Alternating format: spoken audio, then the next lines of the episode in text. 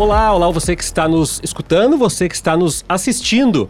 Esse é o Radar de Inovação, seu podcast de inovação, negócios, transformação digital e futuro da educação. Mais uma vez, estamos gravando aqui da, da redação de GZH. Aqui ao fundo você pode ver o pessoal trabalhando. Mais uma semana aqui, que é um conteúdo de GZH que você acessa não só no site, que todo mundo está trabalhando aqui atrás, mas também no nosso YouTube, no SoundCloud, no Spotify e em outros agregadores que você pode conhecer e ouvir o podcast. Hoje, vamos falar mais uma vez de dispositivos de tecnologia e como eles impactam a nossa rotina. Mas antes, eu dou as boas-vindas ao Dudu. Tudo bom, Dudu? E aí, Tércio, tudo certo? Tudo certo. Muito bacana esse assunto. A gente vai falar de como a inovação auxilia na segurança do trabalho. Um tema bem do core desse podcast, que tem a produção do Eduardo Chaves e na técnica o Vicente Nolasco e o Luiz de Gazola. A gente tem trazido muitos temas que as pessoas às vezes assistem o programa e falam: Ah, eu já tinha visto, eu só não sabia que isso já era feito aqui.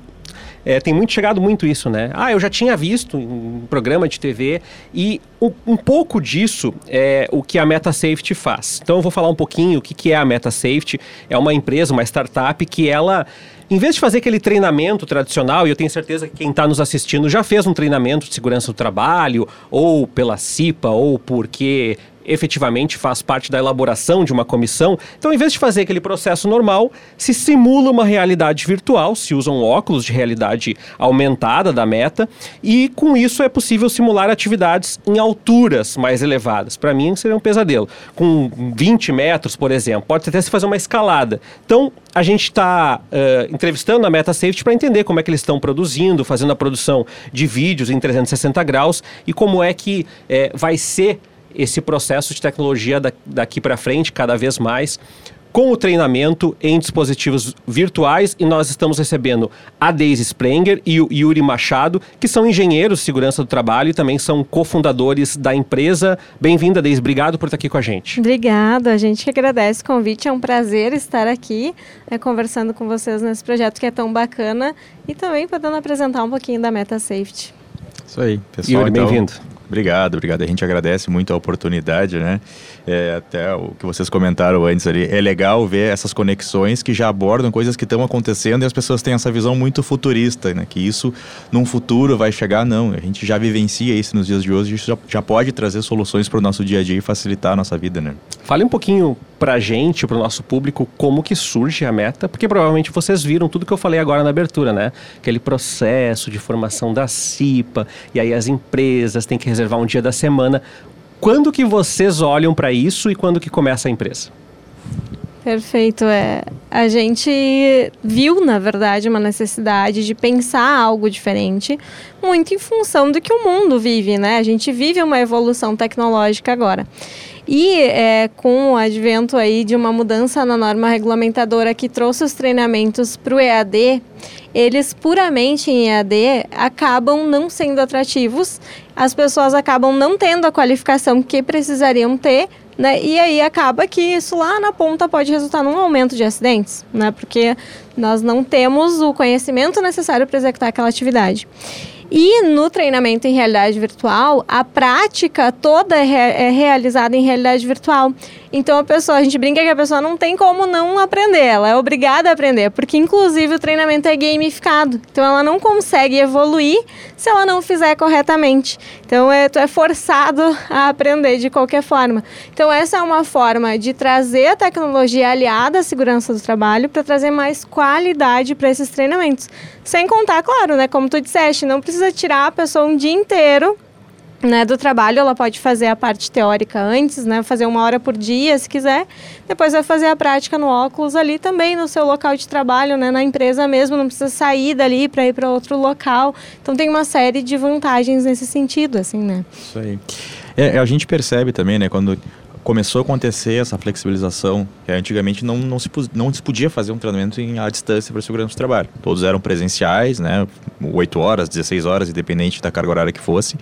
E aí aconteceu essa flexibilização né, pela legislação, mas a gente começou a ver que realmente caiu muito a qualidade de alguns locais que ofertavam esses cursos e a gente também por atuar né, na área ainda a gente começou a sentir que havia né, esse gap entre conteúdo apresentado e execução.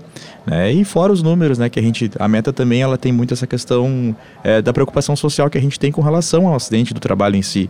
Né? Então, se a gente for pegar os números aí dos últimos anos, eles são bem, bem expressivos, né? Cerca de 600 mil acidentes de trabalho a gente tem num ano no Brasil, uma média. Né? Então, a gente chega a ter aí é, sete mortes por dia né, por acidente do trabalho. É, e os trabalhos em altura estão no topo, e né? o trabalho em altura é um dos... Tanto é que a meta ela surge com esse como carro como carro-chefe, porque ele realmente é o que desponta, assim, como principal causa de, de óbito, né, no Brasil. Hoje, quando alguém tem uma queda, né, cerca de, e interessante também, né, que a queda de altura, normalmente, 70% das quedas de altura acabam terminando em óbito, né, se não, se não naquele momento, é, o efeito. O efeito, né? Enfim, as consequências posteriores, fora, né? Realmente a limitação né? para uma família. O quanto onera isso para o Estado também, né? A gente tem que. A, questão do, dos custos, né? Para a empresa, para a família, para todos nós, na verdade, né? Então, é, é, esse foi o, o, ponto de partida, né? Escolher o trabalho em altura, porque tem todo um contexto envolvido nisso, para que a gente tente aí melhorar a qualidade desse treinamento e garantir a segurança dos trabalhadores, né? Quando vocês enxergaram essa oportunidade, vocês já trabalhavam na área de forma mais tradicional? Como é que foi o encontro de vocês? Sim, na verdade a gente já trabalhava na área, mas o nosso encontro foi quando a gente é, a gente também é, trabalha com a parte de docência. Então nós nos encontramos numa escola que a gente dá aula também para curso técnico, para pós-graduação da parte de tech segurança, de engenharia de segurança, e nós nos encontramos lá e dividíamos algumas experiências de, de, de área e sentíamos isso como dores, né, que a gente tinha no dia a dia. E então, utilizando esses conceitos né, que a gente tinha lá por passado de forma didática e técnica, a gente também começou a ver aquilo que na prática não era bem assim. Né, o que também a gente uniu, né, o conhecimento que a gente tinha de prática, porque a teoria muitas vezes vende aquilo que, né, o mundo é cor-de-rosa, né, tudo hum. vai funcionar muito bem, e a gente sai na prática e vê que não, o pessoal não executa, o pessoal sai com dificuldade, né, não é à toa que se a gente der uma volta na quadra, que agora a gente vai ver alguém em cima de um, um andaime, numa tabuinha de andaime se equilibrando, né, então essa experiência prática unida com a técnica, né, e com a teoria, que foi, na verdade, quando a gente entendeu que existia essa possibilidade de a gente buscar melhorar esses processos, né.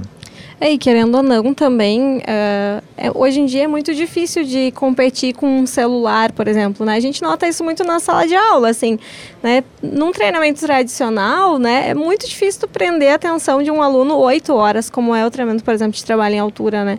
É, é, é quase impossível, né, a gente conseguir ficar ali concentrado esse tempo todo. E isso, querendo ou não, é, gera perda de qualidade do treinamento, né? Porque a pessoa não está ali prestando atenção. E quando a gente está num ambiente de realidade virtual, a gente está totalmente imerso. A gente não sai dali, né? A gente está dentro de um outro mundo ali. E a gente, inclusive, às vezes até se perde fisicamente, né? Se, se não tivesse ali no, no chão uma marcação, a gente se perderia, porque é realmente totalmente imersivo. Então também não tem interferência de outros fatores né, que podem estar ao redor. Você está 100% concentrado né, naquilo ali. E é por isso também que se diz que o aprendizado em VR, uma hora de treinamento em VR, se equivale a oito de um treinamento tradicional né? Porque a qualidade é muito melhor em função dessa retenção de, de conhecimento, de, de atenção mesmo né, da, do usuário que está fazendo. Assim. E quando é que vocês começam a meta e, e, como é que é a reação inicial das pessoas ao projeto de vocês? É, a meta ela iniciou, na verdade, em março do ano passado, março de 2023. É, lógico, a gente veio desenhando ela durante o 22 todo e aí 23 ela iniciou. É, num primeiro momento, a gente por entender que essa área, né, uma área da engenharia de segurança, ela é uma área muito técnica, ela é uma área de certa forma é, um pouco mais conservadora. É. A gente pensou que ia ter uma resistência um pouco maior, assim, na verdade, principalmente do pessoal mais antigo, né, e tal. E, e não, foi super positivo, assim, a gente acabou sendo convidado para N feiras é, em estados diferentes, então teve uma, uma aceitação muito grande do público, né, que já é da área, e também a gente sentiu esse interesse por parte do trabalhador, de é, a gente agora falando da parte prática, né? os trabalhadores fugiam de querer fazer treinamento, ninguém queria fazer o treinamento e lá para. E hoje muitas vezes eles perguntam quando a gente vai na empresa, faz algum evento, faz alguma CIPAT, que é da CIPA também, e leva lá, quando que vocês vêm de novo? Quando que a gente vai poder fazer de novo? Porque na cabeça deles aquilo ali, além né, da parte técnica, virou né, uma, uma diversão. diversão né? E a gente conseguiu é, justamente prender essa atenção que a gente tanto queria, né? Para algo que é tão importante, eles acabam absorvendo aquilo aí de uma forma que não esquecem mais, né? Queria entender um pouquinho como que vocês definem assim a métrica de sucesso de vocês. E eu pergunto porque numa entrevista que era um tema relacionado, mas era o uso da inteligência artificial e machine learning uh, para medir áreas, enfim. E eu, quando eu perguntei para o meu entrevistado o que que ele tinha assim de horizonte, de objetivo, e imaginando que ele ia falar um produto, assim, uma entrega, ele disse: "Ah, eu quero que com o uso da tecnologia cada vez menos gente possa correr risco". E eu acho que o trabalho de vocês tem, tem muito a ver com isso É, também, né? é. Não, é exatamente isso, assim, né? Lá na ponta, a nossa intenção é reduzir o número de acidentes. Essa, é- esse é o nosso objetivo principal, assim, né?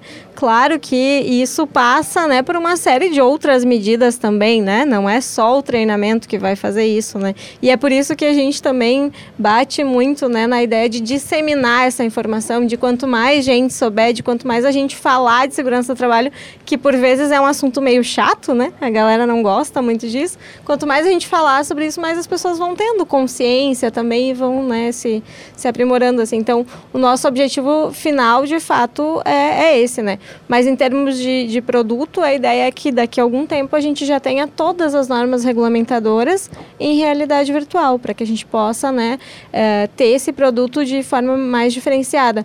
Por exemplo, né, no treinamento em altura, a gente consegue detectar fobia, né? Medo de altura, tu disseste antes, Eu né? tenho. Tem medo.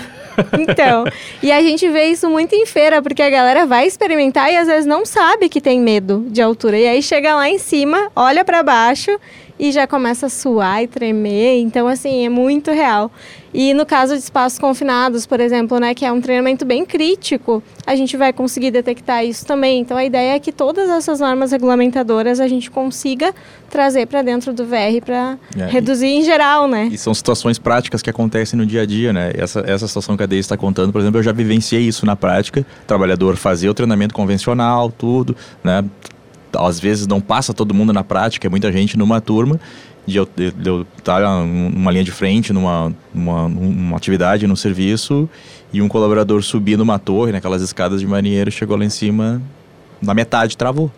Trava. Fobia. Não tem o que fazer, não E vai aí- nem para cima nem para baixo. Não vai pra cima nem pra baixo, tem que providenciar resgate, tem que providenciar resgatista, fazer o resgate do cara, porque o cara. Então esse esse tipo de produto que a gente tem hoje já consegue de antemão dizer pra gente, ó, essa pessoa tu não pode colocá-la numa situação é, né, de nível extremo, talvez em, em alturas menores, enfim, né, até porque ali a gente tem também o tempo dele que ele leva pra cumprir o comando, a gente consegue fazer essa avaliação e dizer, ó, para essas situações mais arriscadas, talvez essa não seja a melhor pessoa tu, tu expor, né? Não é segregar, mas na verdade é uma questão até de planejamento, de gestão. Se tem uma tarefa que tu precisa de, de alguém mais ágil, de alguém que consiga é, des- desempenhar ela de uma forma que ela não tem esse tipo de problema, a gente já consegue ver isso também, né? Tanto para a parte, aí agora a gente está falando de produção também, né? Pra, em tempo de ganho né, na produtividade, quanto também ali para garantir ali que o cara não vai ter nenhum problema enquanto estiver executando. né? Como é que. Eu acho que é uma pergunta que o nosso público está tendo aqui, para quem está podendo ver o óculos eh, de VR, né? Como é que vocês fazem o processo de inserção de cenários para esse treinamento aqui? Imagino que para diferentes empresas tenha diferentes demandas de treinamento, né? Como é que vocês fazem isso? Como é que é o processo para que vocês possam atualizar, eventualmente, se tiver uma demanda nova? É, como é que é esse processo de apropriação e uso dos softwares? Gostaria de saber melhor como é que a meta se relaciona, porque esse também é um fator dependente do negócio de vocês, né? É, sim, totalmente. Na verdade, assim, o que a gente, o cenário que a gente tem dentro do óculos é um cenário de centro de treinamento. É como um treinamento físico, né, em ambiente físico, é, reproduzido dentro do óculos. Então, na verdade, o treinamento é o mesmo para todo mundo, né? O que a gente tem ali que diferencia são duas técnicas diferentes. A gente tem uma subida com um talabarte duplo e uma subida com trava-quedas. Então, às vezes as pessoas vão atuar só com um, às vezes só com outro, enfim, né? Mas o cenário em si é o mesmo porque a atividade em si, né? Ela também, na, na- na- no mundo físico, ela também é desempenhada, né? Num ambiente só para todo mundo. Que a gente faz é desenvolver treinamentos personalizados para empresas que demandam essa necessidade específica. Aí, nesse caso, a gente cria né, um treinamento no contexto da empresa, no procedimento da empresa, enfim, né, com todos os recursos que ela precisa especificamente para aquela atividade. Então, aí é um produto né, personalizado realmente para atender aquela demanda. Eu queria aproveitar esse gancho que tu falasse um pouquinho mais para quem é que contrata o produto e o serviço de vocês. É, em geral, assim, treinamentos, né? São treinamentos de todos os tipos, tanto os regulamentares, é, como esse, né, que é o da NR35, quanto outros que são treinamentos de procedimento, né? Uh, antes, né, tu mencionaste também os vídeos 360, a gente está iniciando esse processo né, de produzir, porque, por exemplo, um treinamento de integração, né, ele é um treinamento que normalmente fala da empresa, né, conta um pouco ali do histórico e tudo mais, então a gente consegue trazer é, esse treinamento para dentro do VR e acaba é, não onerando um trabalhador que tu teria que tirar né, da atividade dele para treinar uma pessoa, uma pessoa só, às vezes duas pessoas durante um dia inteiro. Então a pessoa está ali, só que ela está dentro do óculos, né, falando com o trabalhador que está iniciando, por exemplo. Então nesse sentido a gente consegue reproduzir qualquer cenário, né? Qualquer empresa, qualquer ambiente e aí qualquer tipo de treinamento dá para fazer nesse sentido. Claro que a gente tem algumas limitações, né? Sim. Por exemplo, um treinamento de acesso por cordas, né? Não sei se é familiar assim, né? Que a pessoa vai fazer rapel mesmo e tal. A questão de nós que são muito específicos ainda a gente não consegue atender com essa tecnologia, né? isso, né? Porque é, daí realmente tem toda não. uma questão de motricidade muito fina que é para dar um nó na corda muito específico para cada ponto de ancoragem. Tem peso do é, corpo, peso né? Do que corpo, influencia, né? Enfim, tem uma série de coisas. Mas a, a ideia é que esses treinamentos que tenham essa movimentação básica, né? E a gente tem sim a motricidade fina também nesse, né? Do, do de trabalho em altura e esses outros que a gente comentou.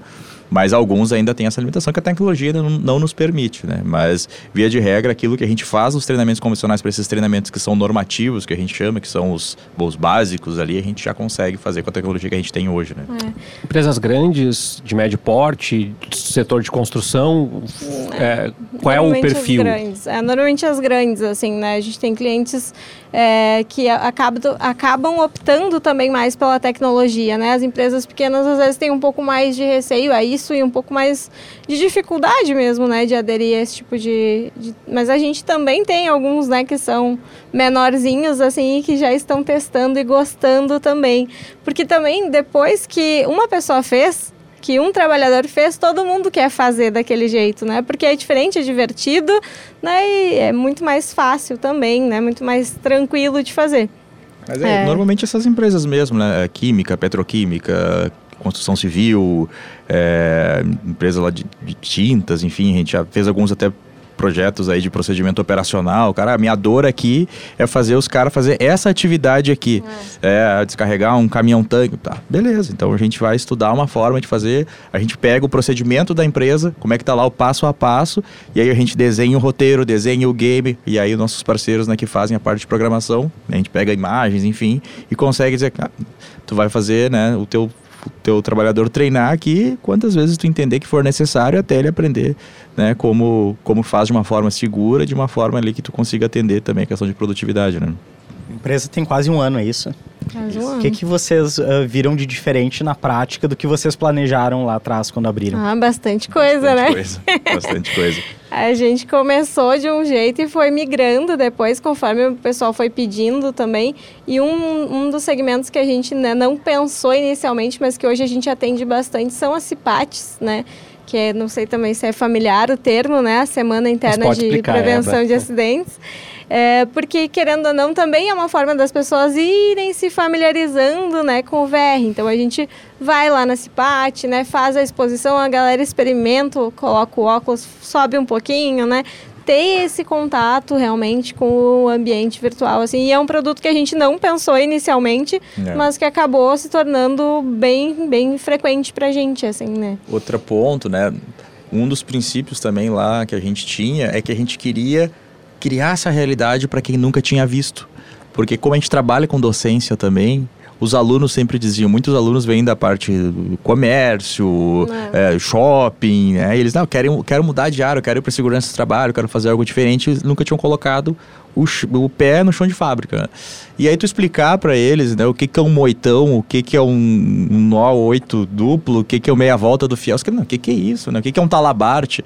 Eles não conseguiam enxergar aquilo. Aí quando a gente também sentiu essa oportunidade, já ah, vamos tentar fazer para o pessoal que não conhece aprender como é lá. Né? E aí, quando a gente começou a apresentar isso, né, para vender para os alunos e tal, a gente começou a ver que começou a despertar o interesse, na verdade, em, em trabalhadores, mas nas empresas. E aí a gente começou a chegar nas empresas, que não era o nosso objetivo inicial também ali, mas acabou acontecendo que acabou o B2B aí sendo né, o, o, o que tomou uma, uma, uma, ah. proporção maior e como a Deise comentou, né, a gente começou a ir a feiras, e aí quando a gente chegava na feira, mas vocês fazem, então, né, se parte, vocês fazem para procedimento operacional, e a gente, ah, por que não? E a gente foi, né, tentando se adequar ali àquilo que era uma necessidade do mercado, né. É, uma dúvida que eu tenho é, a gente está conhecendo aqui a Deise, o Yuri, a Priscila, o pessoal que, que, que tá na ponta da frente, mas eu queria perguntar como é que é a meta? Se vocês têm outros funcionários, a gente já entendeu que a renda vem tanto das empresas contratantes quanto das semanas de prevenção a acidente de trabalho. Isso. Então, esses são os dois, dois focos de, de, de volume de receita. Eu queria perguntar para vocês quais são as outras áreas que a meta existe, se ela tem sede física e o uh, que, que vocês. Uh, precisam no dia a dia, assim, quais são os recursos que vocês têm que manejar além do óculos de realidade virtual, porque imagino uh, que também tenha que adequar de acordo com o perfil da empresa ou qual o número de óculos que eventualmente uhum. vocês vão precisar. Queria saber um pouco melhor desse dia a dia, desse cotidiano mesmo. Então, na verdade, a gente tem, né? É, nós temos aí quatro áreas praticamente dentro da, da meta, né? Então, nós temos aí a eu, a Daisy e a Priscila, que fica com a parte na diretoria financeira. Né? Nós temos o Johnny, que fica com a parte da diretoria operacional. É, nós temos também uma área comercial, né? que daí é responsável por essa parte de contato com o cliente, as cadências, né? fazer a, esse fluxo ali né? do que, que vai entrando de lead, que tem interesse no nosso produto e vai, vai lidando com os clientes. E nós temos a, a parte de desenvolvimento. Normalmente, a gente tem parceiros que a gente vai fazendo esses contatos é, de acordo com o perfil do parceiro. Tem uns que já, né, já já tem uma tecnologia um pouco mais avançada, tem um que tem uma tecnologia que talvez é, seja mais é, visual, assim, que, que era mais a, que existe a, a, questão de realmente treinar e, e, e, fazer fielmente aquilo que a pessoa faz, mas tem empresas que dizem assim, ah, eu, eu quero algo que seja mais no âmbito de experiência. Então daí nós temos também parceiros, não, estamos lá mais com a parte de experiência. Então, nós temos outros parceiros também que, que a gente acaba acionando, que é a parte de game. Ah, eu quero um game que o pessoal use pelo celular.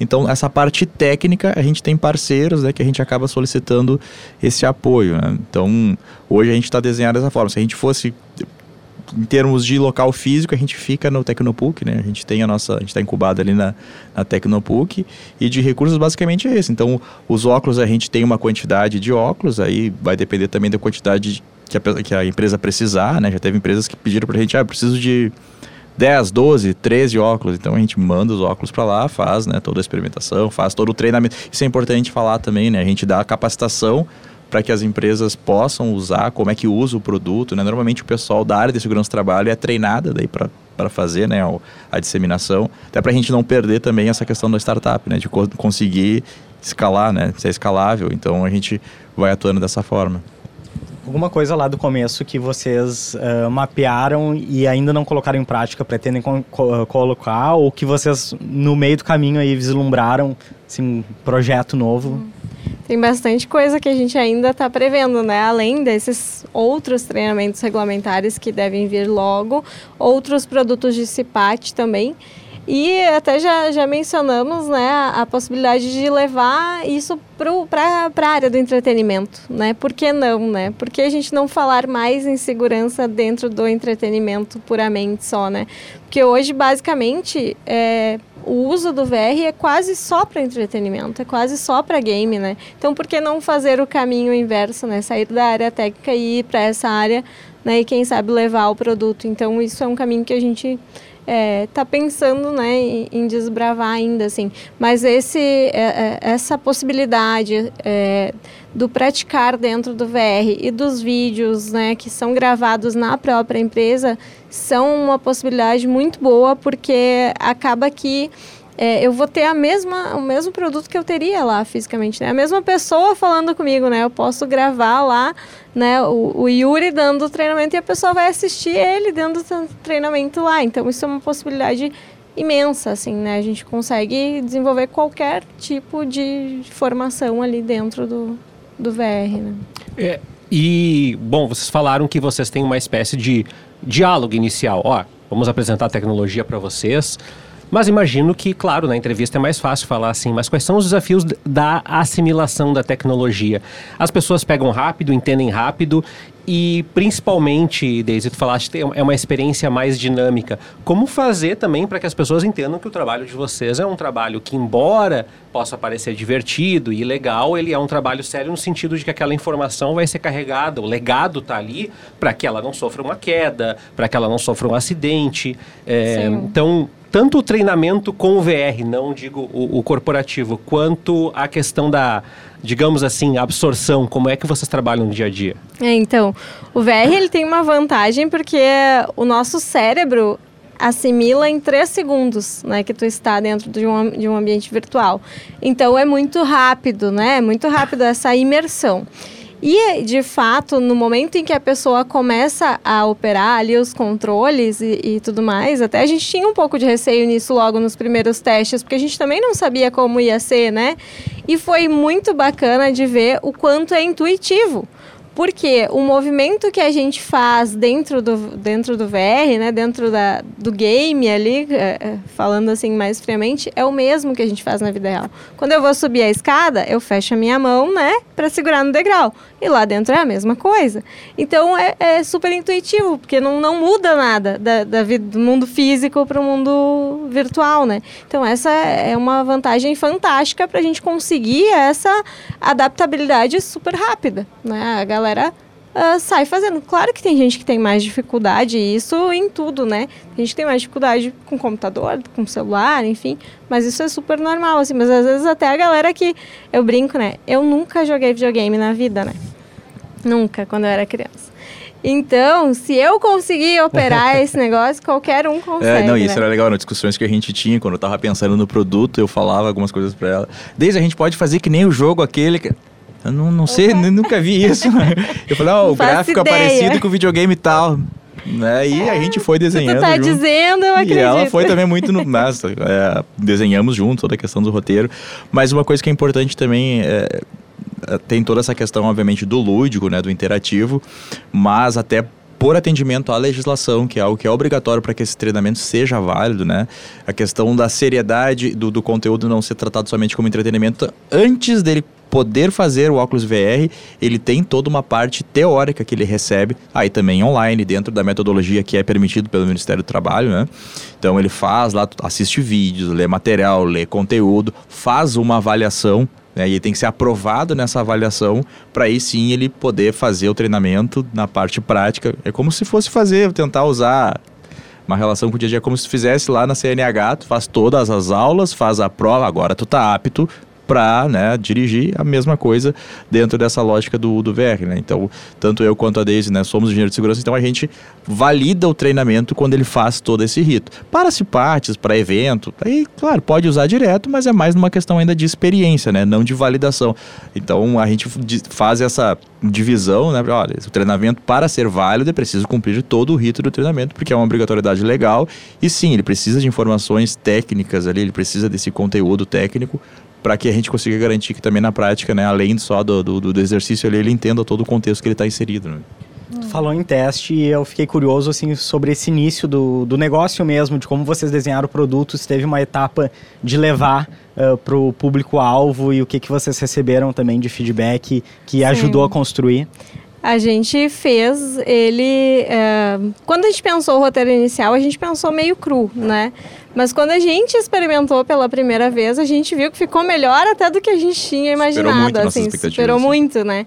E quando a gente levou para a primeira feira, que a gente lançou ele em março, acho que foi ali em maio a primeira feira, e aí a gente experimentou em massa, é que a gente conseguiu realmente validar, né, que o produto funcionava, que o produto realmente é, tinha gerava interesse do público também, né? Então a nossa maior experiência de validação foi ali, foi na primeira feira, assim, que eu acho que passaram, não sei, umas duas não, não sei quantas pessoas, umas duas mil pessoas, eu acho, passaram Mais pelo menos, stand é. e Tinha fila, assim, experimentaram. foi- assim. Era o stand, né? A gente começou a ficar sem jeito até uma hora, É. porque tinha uma fila no stand que não acabava. O pessoal queria. E a gente não estava né? preparado, a gente tinha um óculos naquela época A gente só, foi né? Peitudo. assim, Duas, tipo, dois vamos lá naquela né, feira, só. agora é a hora da gente testar ou ver como é que vai ser a reação Ah. do público. Daí foi E foi muito bacana. muito positivo, muito, muito legal. E positivo. depois daquela foi abrindo outras, né? Então, tanto é que a gente acaba indo. Todas essas feiras que a gente tem ido, a gente tem ido como convidados, assim, né? A gente ganha um stand, pessoal, ah, a gente quer vocês aqui, a gente acha legal o trabalho de vocês. Porque chama atenção, que daí a galera, todo mundo, né, faz, chega a fazer fila ali. Claro, a gente já tá com mais recurso, com mais óculos, né, e a gente já consegue dar vazão, é melhor pro pessoal experimentar.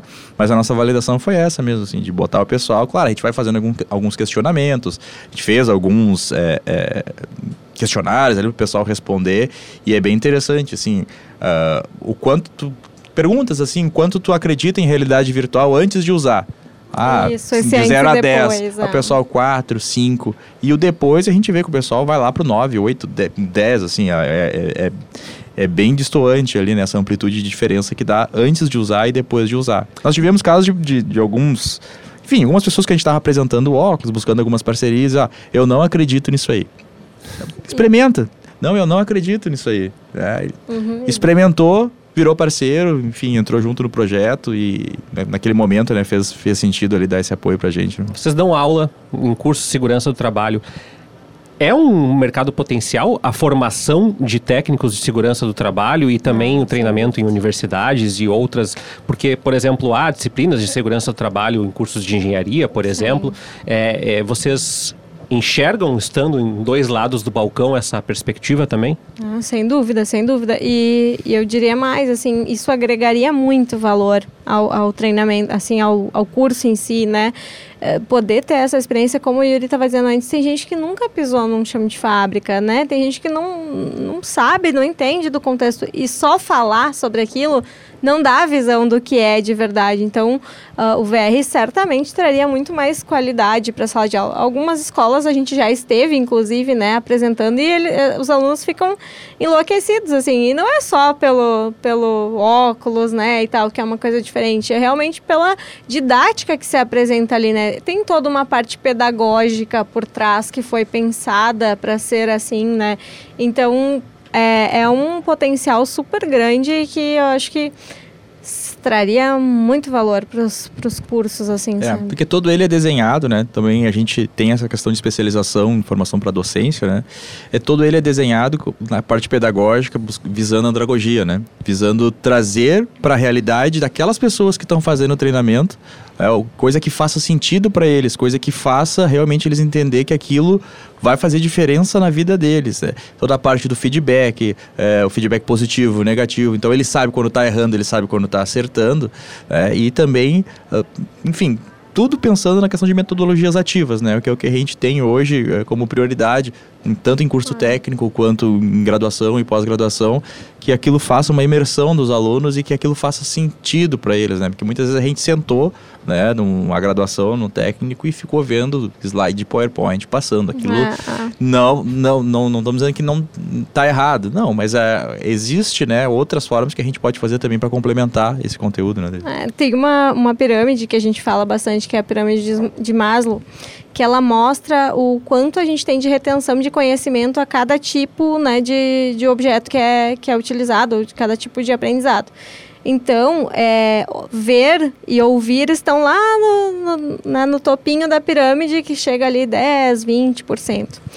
É, ver e ouvir junto, né, as duas coisas junto, ou seja, tu ter um instrutor, um professor falando, chega a 50% mais ou menos. E o VR, ele se enquadra na faixa do fazer, que chega a uma retenção de 80% de conhecimento.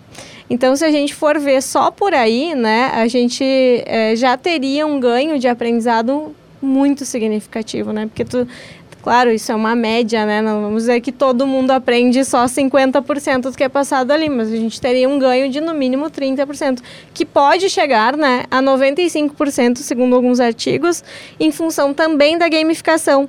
Porque a gamificação ativa uma parte do cérebro que mexe com a tua emoção. E toda vez que a gente ativa a emoção no cérebro, né, o córtex frontal, a gente ativa a memória e isso acaba gerando uh, uma retenção né, da, daquele, daquela memória, daquele conhecimento, enfim, às vezes até de uma situação que a gente está passando, né?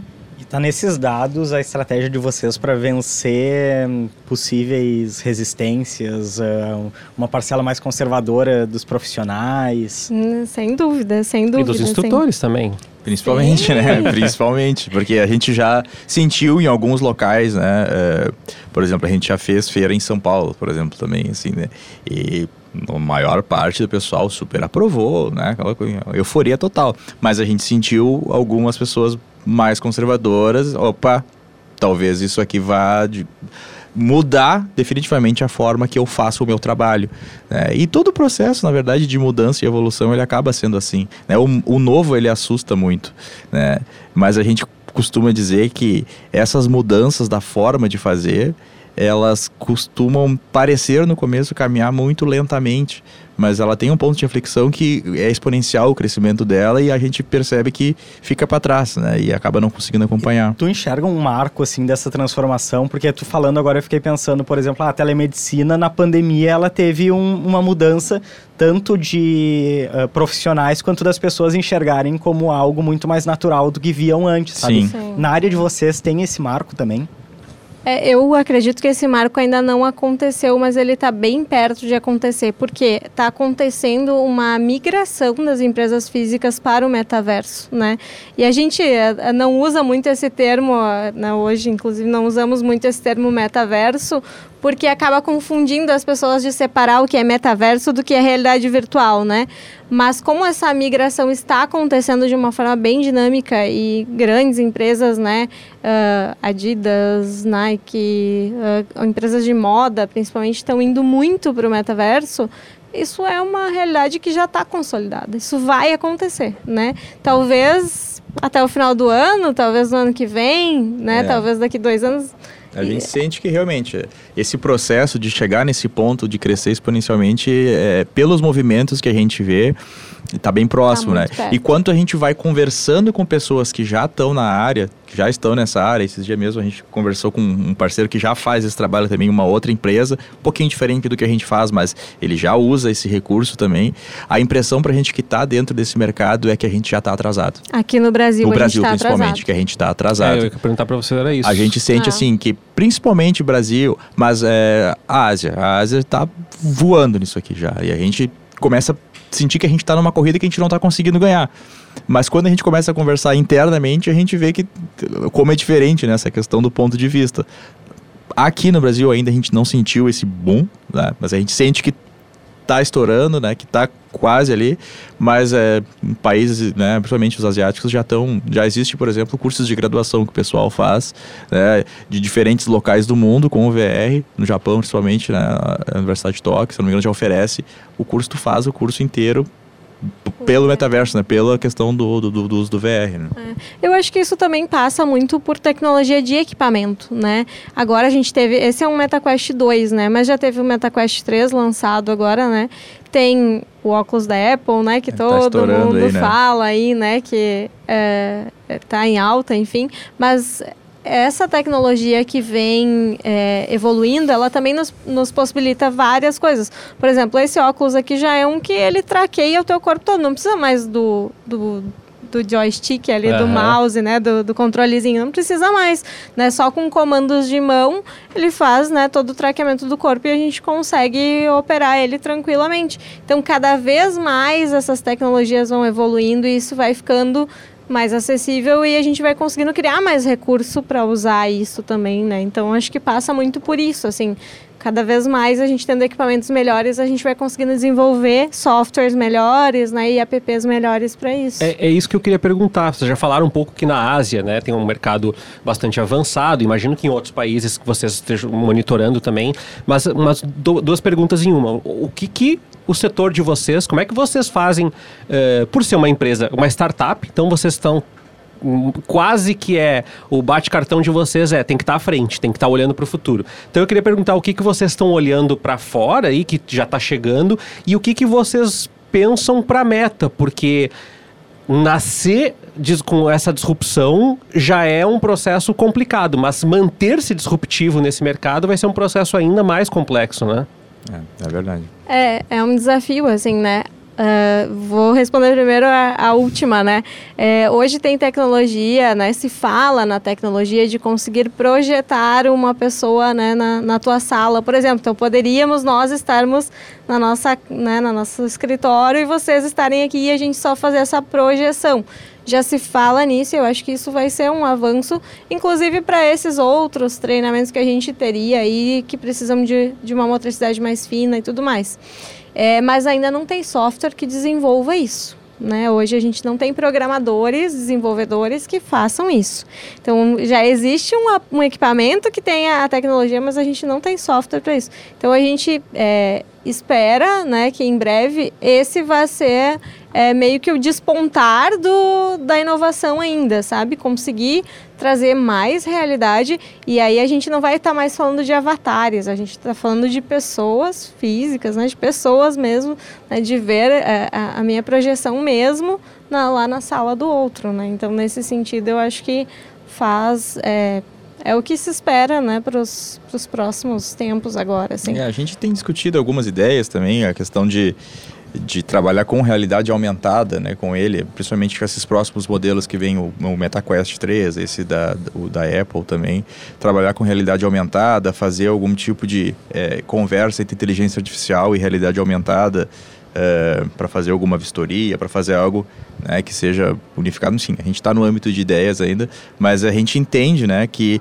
o ciclo o ciclo de vida de produto acontece para todos e para nós não vai ser diferente, por mais que hoje né, a gente é, seja disruptivo, nessa, principalmente na nossa área e com esse produto, esse produto ele vai ter um ciclo de vida. Então a gente já vai pensando né, em duas, três, quatro frentes ali para a gente tentar seguir nessa dianteira, assim, né? até reforçando uhum. que hoje no Brasil ainda somos a única empresa que faz esses treinamentos certificados, né, que treinamentos com validade legal, né? Então a gente ainda consegue estar nessa vanguarda, mas a gente sabe que é uma questão de tempo, né? sabe Sim. que é uma, uma corrida desenfreada aí que a gente já precisa ir vislumbrando essas outras possibilidades, né?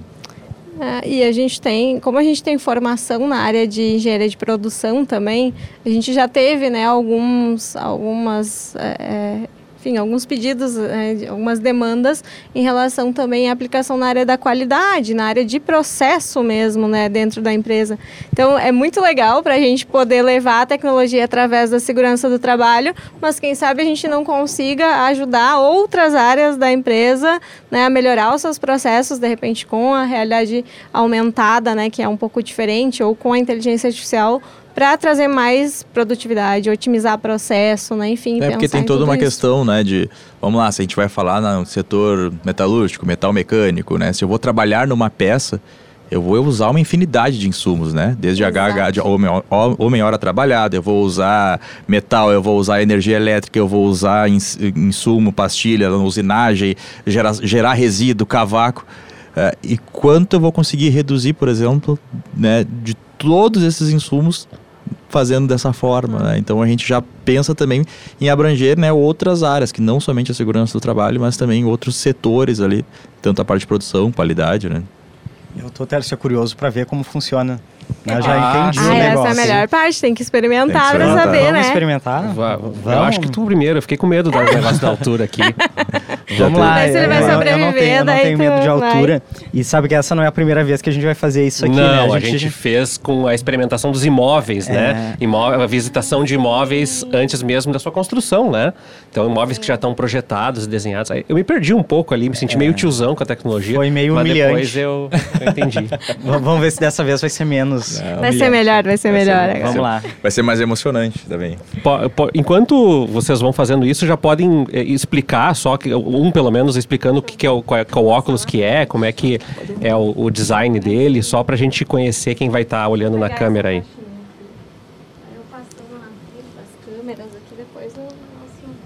Corta, né? É, esse aqui, então, é o MetaQuest 2, né? Ele é, basicamente, ah, um, um óculos com lentes ah, aqui dentro que a gente também consegue regular. Então, a gente regula tanto a lente, acho que nessa câmera aqui, né? Regula tanto a lente, né? Quanto aqui a, a, a forma como a gente veste ele. Ah, só um, um adendo. É, o pessoal pergunta bastante. Eu uso óculos. Posso usar, por exemplo, Ah, né? isso. Nós usamos nossa. óculos e agora? Como é que faz, né? A gente consegue fazer o ajuste também ali na própria lente, né? Para fazer essa correção. Isso. E, e aí, para quem tem miopia, nem precisa, né? Porque como o, a tela está próxima do olho, não tem esse problema. E os controlezinhos, né? Que funcionam como uma espécie de mouse, de joystick, enfim, né? Deixa eu pegar, daí tu tira. É a, é a primeira vez que a gente vai fazer nesse estúdio, É, então nesse aqui é. Vamos, vamos ver se Esse a é câmera vai aberto, nos né? pegar. Vou pedir que tu fique controlando aí se a gente precisa mudar de posição. A gente vai fazendo ali, né, a condução com vocês, mas ele mesmo ele gera uma zona de segurança, né? Então a gente vai fazer um isso. círculo de segurança e quando vocês estiverem utilizando ele, se por um acaso vocês saírem daquele círculo de segurança, a imagem ele abre e ela te avisa, parou. É, ele consegue pegar os objetos que tem próximos, então é, é uma das coisas que a gente tem que cuidar muito, afinal a gente está falando de segurança, né? Então a pessoa não pode se machucar também fazendo o treinamento ali, né? Esse também é outro ponto, né? A gente também tem acidentes durante a execução de treinamentos práticos. tá? Então existe uma, uma, uma infinidade de vídeos que a gente encontra na internet, talvez instrutor mal, mal preparado, enfim, o pessoal realmente caindo durante estar fazendo uma execução. E isso também diminui o risco, né? Foi? Então tá, pode girar de volta, vai ter um okzão aí, que tu vai dar o ok para começar. Isso aí. Aí tu vai estar no pé da escada. Agora eu tenho que subir essa escada. é isso aí. Até lá ao topo. tinha, tinha razão de ter medo de altura, porque é super alto. É, então. Então, aí pra tu subir, as duas mãos. é, mas primeiro tu tem que colocar os ganchos do talabarte que estão aqui pertinho da tua perna, mais ou menos. Vai pegar tu ele. pega eles aí e larga lá em cima no degrau. Qualquer degrau. É sempre acima da linha da cabeça. Isso, larga o outro. Isso aí. Agora tu vai segurar no degrau abaixo deles e vai começar de fato a subida. Quando tu fecha a mão, a luva, ela acopla no degrau. Pode girar a mão mesmo como se fosse segurar assim no, no degrau. Isso. Então, com uma mão tu fica segurando aí e com a outra tu vai trocar aquele gancho da, da mão oposta para um degrau mais acima. Isso aí tu dá uma puxadinha, dá uma puxadinha na escada que ela desce. Aí. Não larga enquanto não, não, não larga. Já, já teria caído aqui. Aí, ó. Aí, largou lá. Aí tu segura lá no degrau de novo, lá no degrau abaixo e troca esse gancho aqui. Agora a RBS já sabe por que, que eu não posso fazer parte da, da, da CIPA. É, e toda essa questão que a Dê está falando ali, né? A técnica de ser acima da linha da cabeça, tudo realmente é baseado na norma, né? Tem um porquê. O fator de queda, quando está acima da cabeça, né? Quando tiver a queda, o impacto na coluna, nos membros, ali é menor. Então, tudo isso foi pensado dentro do, do, do Isso objeto. tá né? no treinamento teórico, treinamento né? Que teórico, aqui ele, ainda, explica. ele não fez o treinamento teórico antes, né? Então ainda não é só sabe, uma mas- demonstração para o nosso. Exato, exato. E É só Então- uma, uma pré-candidatura do, do Dudu para CIPA, isso, assim. isso. A ideia é que tu sempre fique com as duas, com pelo menos uma mão e os dois ganchos presos, né? Tu só vai soltar uma mão depois que tu trocar, né, segurar com a outra. Então é a mesma lógica de uma escada normal, né? De uma Uhum. escada tradicional, uma escada de marinheiro, como a gente chama o vertical. Então a ideia é essa, né? Tá sempre. é, se tu soltar as duas mãos, tu vai cair. Se tu soltar os, os- um, né, os dois ganchos, vai cair. A mesma coisa da, da vida real. E se estiver chegando lá em cima, soltar, ele cai mesmo. ali, Cai né? mesmo, Ele é. tem um movimento caindo, a gente vê a gente gritando, às vezes, ah, quando tá despencando ali. Agora pegou o jeito, né? Agora tá indo rápido. Só falta mais uns. Os primeiros 15 movimentos metros. ali, né, que a gente percebe, que até en- entender a lógica, o funcionamento, mas percebo, né? É, imagina quantos segundos levou. Já tinha subido né? numa escada assim uma vez, Eduardo? E Olha aí. rapidamente ele já, já entendeu ali como é que funciona. Olha lá. Olha aí, a rapidez. Esse- ele pode. Pode, Pode fazer. Pode, pode subir, pode subir. Pode. Pode ser da CIPA, da Brigada de Incêndio, se É. tiver. E É, o já- legal é isso, né? Porque tu tá praticando. Uma vez que a gente fixou esse movimento, é que nem andar de bicicleta. Uma vez que o teu cérebro entendeu que aquele é um movimento e são 20 metros de subida. Ai, caiu. Aí eu tava quase lá em cima. Aí, ó. Viu? Eu, eu já não Já teve a teria. experiência da queda também. E então, é, como a gente fixa né, o movimento, acaba que a gente é, não vai esquecer, vai reproduzir ele na, na vida real depois também, né? É muito louco porque é muito real. É muito real. É. E ali eu, eu, eu errei mesmo, não foi de propósito. Eu esqueci de Caiu. botar um gancho, soltei a mão e caí. E é, e é interessante e é, eu queria eh, fechar essa conversa com vocês também para que eh, a gente pudesse, nesse encerramento, que vocês falassem com as empresas para quem daqui a pouco olhou e disse ah, mas é, não é para o meu setor, ou isso está muito distante da minha realidade, ou eu queria que vocês falassem um pouco desse, dessa quebra de paradigma também, e principalmente o que, que vocês consomem como sócios da, da Meta? Eu digo consomem no sentido assim, vocês assistem vídeos, vocês estão lendo obras de outros países, o que, que vocês, para não deixar a Meta defasada em relação ao que está acontecendo no mundo, estão sempre se atualizando, lendo e conversando? Sim, a gente tem algumas figuras de referência, né, que a gente é, acompanha para saber o que tem de tendência. Um deles é o Gil Giardelli, né, que é um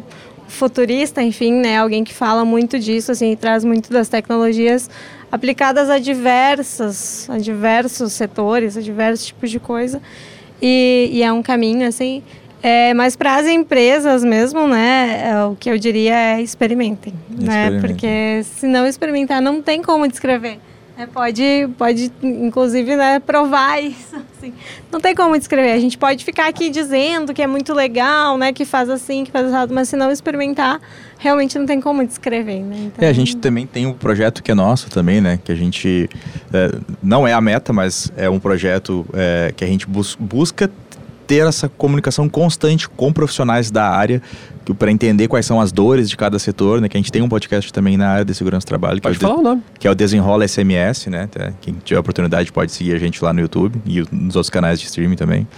E, e a gente fala lá constantemente sobre o assunto e busca trazer convidados de várias áreas diferentes. E para isso é necessário que a gente também esteja sempre se atualizando, né? O que está acontecendo no mercado, o que, que qual é a dor daquela, daquele segmento, qual é a dor daqueles profissionais, qual é a, a, a oportunidade que a gente tem talvez, né, de aplicar a metodologia da MetaSafety naquelas empresas, né? Então a gente acaba além de consumir conteúdo, a gente produz conteúdo também, até para a gente conseguir é, é, estar atento ao que está acontecendo né, dentro dessa nossa área, que é uma área bem técnica, né, mas que ela é de interesse de todos. Toda empresa acaba tendo né, contato com essa área, que seja para trocar uma telha, uma vez alguém vai ter que subir lá. Não existe uma empresa por, ah, mas a minha empresa aqui é, é uma loja, a minha empresa é um comércio.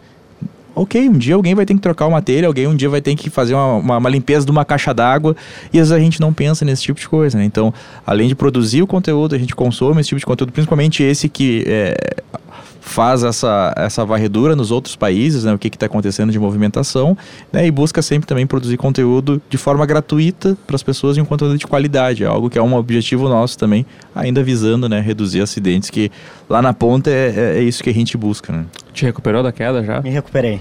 Me recuperei. Apesar do acidente, foi, um, foi muito legal. Muito legal. Então, a gente com a Meta Safety, com a Daisy, com o Yuri, com o Dudu, a gente encerra mais um episódio do Radar de Inovação, sempre trazendo transformações, inovações, produtos e processos novos que estão impactando a sua vida. E a gente volta na semana que vem. Até lá.